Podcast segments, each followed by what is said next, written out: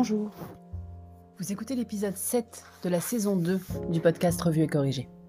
Cet épisode est tiré d'un billet du blog, publié le 3 septembre, et s'intitule Tété ou pas tété?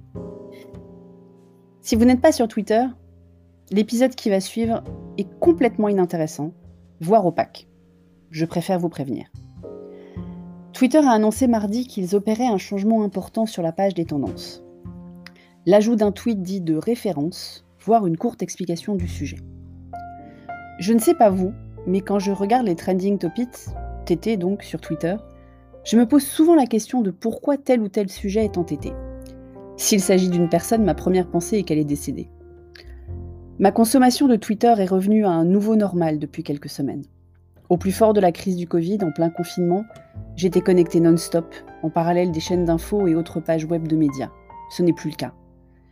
Mais même si je ne vais plus sur Twitter que quelques fois par jour, j'ai fait le choix il y a longtemps de couper les notifications, les TT sont parfois suffisamment bizarres pour que je regarde, même si le sujet n'a rien à voir avec mes préoccupations.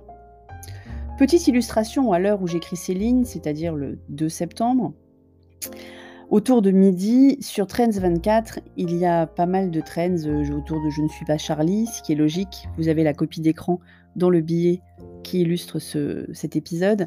Et il y en a un qui m'interpelle. Hashtag Our Favorite Boys ACE.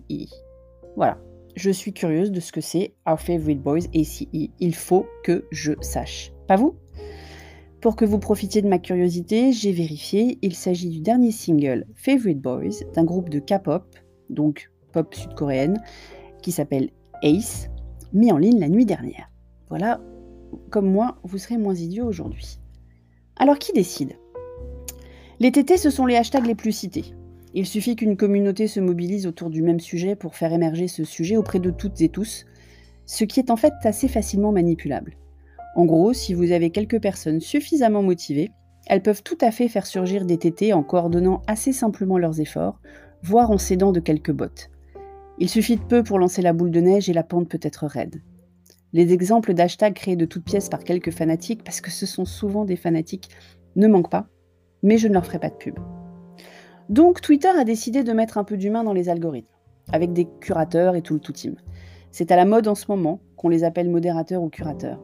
Les plateformes essaient de démontrer que la technologie n'a pas le pouvoir, parce qu'il est évident que les manipulations des TT intéressent les mêmes que ceux qui propagent les fake news sur Facebook, pour les mêmes dessins. Les humains vont donc illustrer une TT avec un tweet censé être représentatif des discussions. La prochaine fois qu'une célébrité sera en je saurai donc d'un seul coup d'œil s'il s'agit de son décès ou de son dernier opus. Déjà, je ne suis pas certaine que les curateurs de Twitter s'en sortent mieux que les pauvres modérateurs Facebook qui peinent à faire le tri et qui vivent mal les images qu'ils sont obligés de regarder. Mais sur le TT, le réel sujet est l'intérêt même de leur existence. Est-ce vraiment nécessaire? Est-ce que vous souhaitez vraiment savoir de quoi la France parle sur Twitter? Est-ce que le volume de bruit est significatif de quoi que ce soit? Sur Twitter, vous suivez qui vous voulez, non? Donc a priori, les sources qui vous intéressent et sont susceptibles d'aborder des sujets sur lesquels vous souhaitez être informé. Les TT ne sont pourtant pas qu'une vanity métrique de plus en fait.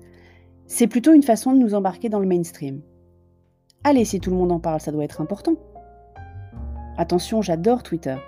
La multiplicité des sujets, la réactivité des gens, les échanges avec le collectif, bonjour PPC évidemment, certaines TL sans lesquelles ma journée n'aurait pas la même saveur, et bien évidemment les très jolies rencontres que j'y ai faites, y compris celle d'Emery Doligier que je racontais il n'y a pas si longtemps à l'épisode 5 de la saison 2.